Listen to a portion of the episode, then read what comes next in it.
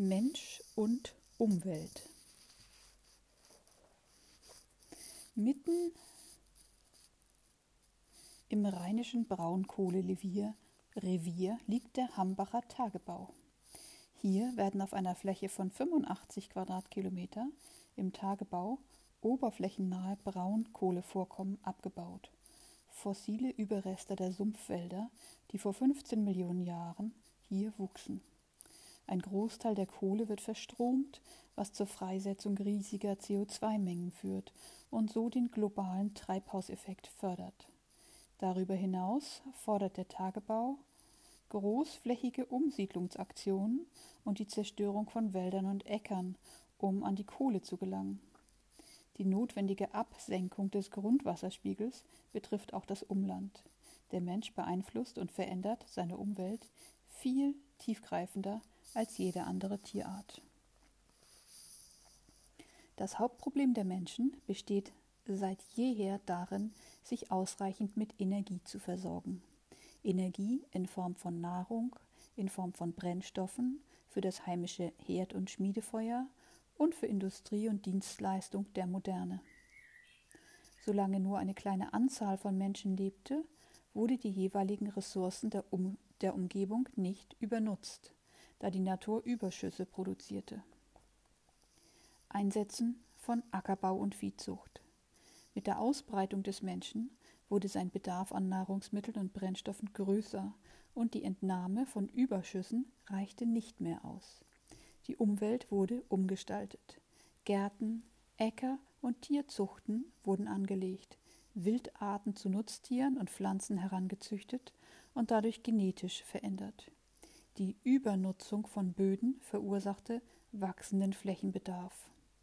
Im Mittelalter wurden bei uns die Wälder großflächig gerodet. Fossile Brennstoffe.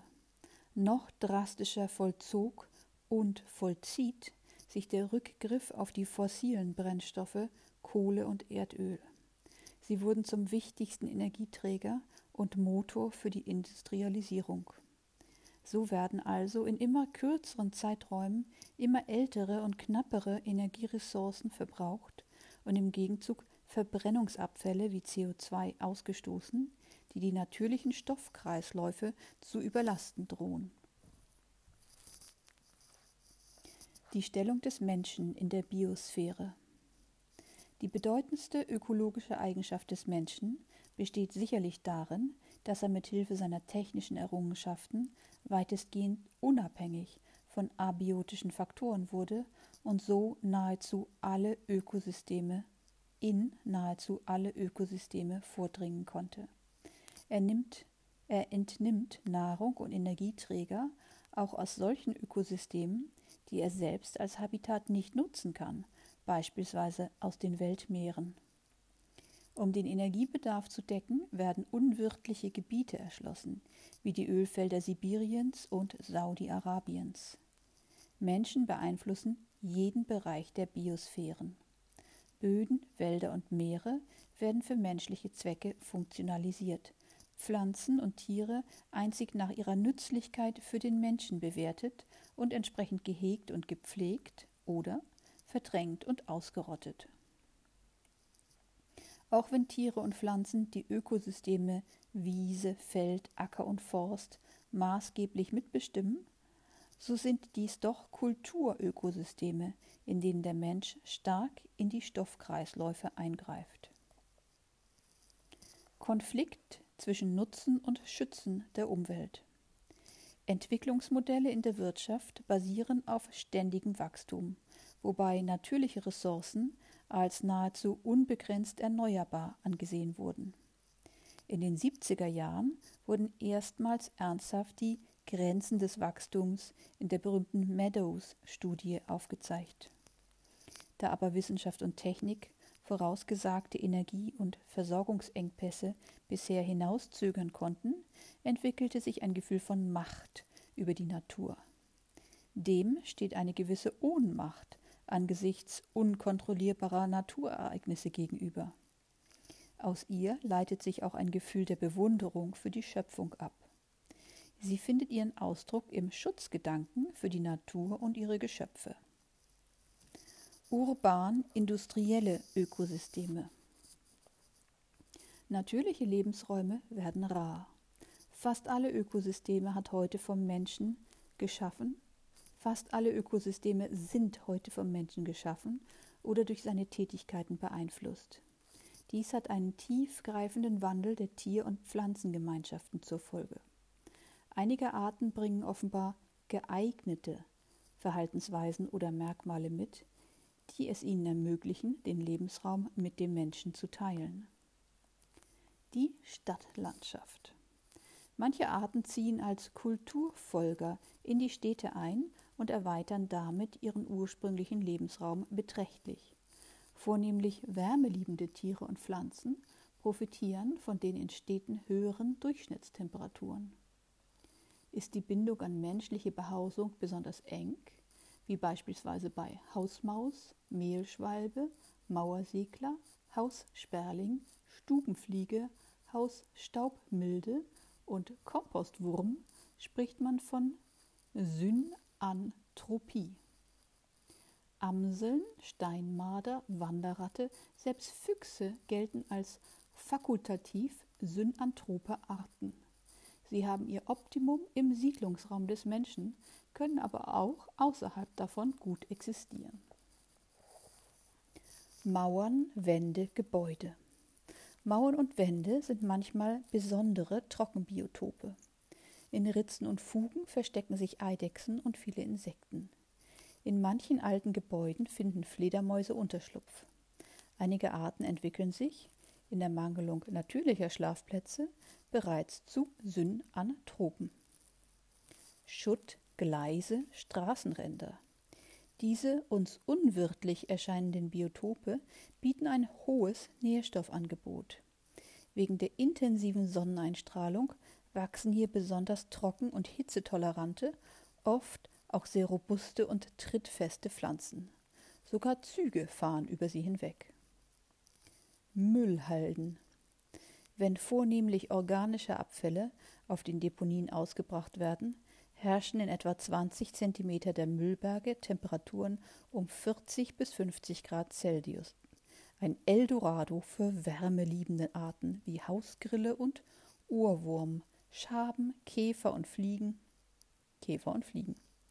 Masseneinfall von Krähenschwärmen und oft auch von Lach- oder Silbermöwen sind eine Folge des üppigen Nahrungsangebots, von dem auch Ratten angezogen werden.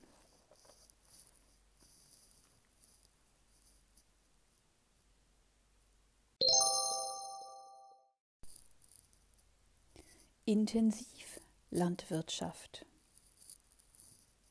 In Europa herrschte während des Zweiten Weltkrieges und danach Nahrungsmittelknappheit.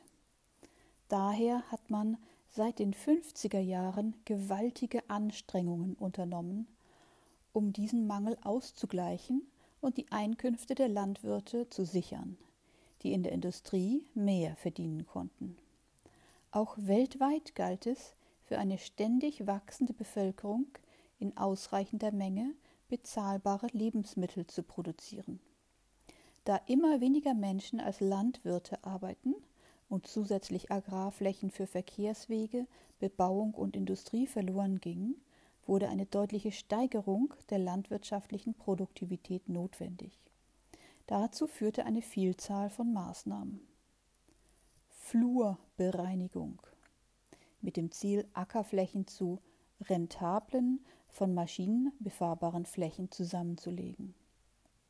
Vergrößerung der Betriebe durch Zukauf oder Pacht, Bodenbearbeitung, Bodenverbesserung, Einsatz von Pflanzenschutz und Schädlings Schädlingsbekämpfungsmitteln sowie Mineraldünger, Einführung von Hochertragssorten, innerbetriebliche Umgestaltung von Produktionsabläufen, enormer Kapitaleinsatz für Maschinen, Fuhrparks und Energie, Spezialisierung auf wenige Produkte, häufig Trennung von Ackerbau und Viehzucht, Massentierhaltung. Folgen der, Land der Intensivlandwirtschaft. Das vorrangige Ziel der Intensivierung, ausreichend Nahrungsmittel zu produzieren, wurde schnell erreicht. In Europa und den USA werden bereits seit Jahren gigantische Überschüsse produziert, deren Transport, Lagerung, Kühlung und oft genug gezielte Vernichtung große Energie- und Geldsummen verschlingt, während in vielen Ländern der dritten Welt Hunger und Mangel herrschen. Jedoch wäre eine einfache Umverteilung der Überschüsse in Mangelgebiete auf Dauer gesehen schädlich, da an die heimische Produktion dieser Güter Arbeitsplätze gekoppelt sind, die durch Kaloriegeschenke aus den Überschussregionen zerstört würden. Die ökologischen Folgen der Intensivlandwirtschaft sind nur schwer zu beziffern. Extremer Hege der Hochertragssorten stehen Gefährdung und Ausrottung von Wildkräutern und Wildtieren gegenüber. Der Mehraufwand an Energie steht in einem Missverhältnis zum Mehrertrag. Der Eintrag von Pestiziden und Nitraten in Böden und Grundwasser führt, langsam, führt langfristig zu gesundheitlichen Belastungen.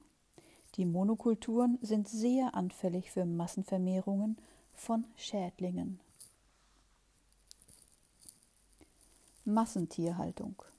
Schweine, Rinder und Legehennen werden zunehmend in sehr großen Tierbeständen gehalten. Stallungen mit 10.000 Tieren sind bei Schweinen nicht selten. In 4% aller Betriebe mit Legehennenhaltung sind 90% aller deutsche Legehennen konzentriert. Die Tierhaltung auf engstem Raum in künstlicher Atmosphäre, unter dauerndem Stress durch Artgenossen und bei fehlenden Ausweichmöglichkeiten ist nicht tiergerecht. Einer Legehenne steht als Lebensraum etwa die Fläche von zwei Dritteln eines DIN A4-Blattes zur Verfügung. Die Fäkalien der Großbetriebe belasten die Umwelt erheblich. Ganze Landstriche, vor allem in Norddeutschland, Bayern und Baden-Württemberg, werden nur noch dazu verwendet, die Gülle zu entsorgen und darauf Mais als Futterpflanze anzubauen. Etwa 80 Prozent des Getreides, darunter auch Weizen, werden an das Vieh verfüttert. Zucht und Gentechnik. Schweinezüchtung mit zusätzlichen Rippen decken bereits seit Jahren die Nachfrage nach Koteletts. Bei Rindern entdeckten Gentechniker das Schwarzenegger-Gen, es steuert den Muskelzuwachs und führt bei gleichem Futterverbrauch zu einem Fünftel mehr Fleischansatz, weil der Stoffwechsel optimiert wird. Noch ist diese transgene Rinderrasse nicht zugelassen. Neuzüchtungen von Tomaten, Soja und Mais werden dahingehend genetisch verändert, dass sie langsamer faulen, mehr Eiweiß enthalten oder pestizidresistent sind. Pflanzen und Tiere auf ökonomische Bedürfnisse maßgeschneidert.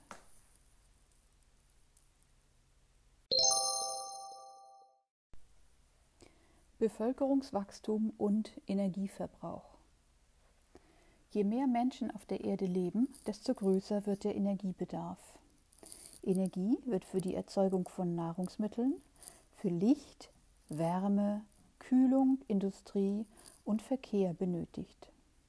Eine standardisierte Maßeinheit für Energie ist die Steinkohleneinheit SKE. Sie entspricht der Energiemenge, die beim Verbrennen von 1 Kilo Steinkohle frei wird, rund 29.300 Kilojoule. Andere Energieträger lassen sich in SKE umrechnen. So entsprechen 1 Kilo Brennholz 0,5 Kilogramm SKE, 1 Kilo Heizöl 1,46 Kilogramm SKE, SKE und 1 Kilo Natururan 15 bis 20 Tonnen SKE. Die Industrieländer sind weltweit die größten Energieverbraucher. Allen voran die USA mit einem Pro-Kopf-Bedarf von 11 Tonnen Steinkohleneinheit im Jahr 1990 und prognostizierten 17 Tonnen SKE im Jahre 2010. In den europäischen Industrieländern sehen die Verhältnisse günstiger aus. Der Verbrauch betrug 1990 4,5 Tonnen SKE pro Kopf. Für 2010 sind 6,5 Tonnen SKE pro Kopf prognostiziert. Die größte relative Zunahme des Verbrauchs wird in den Entwicklungsländern zu, stattfinden.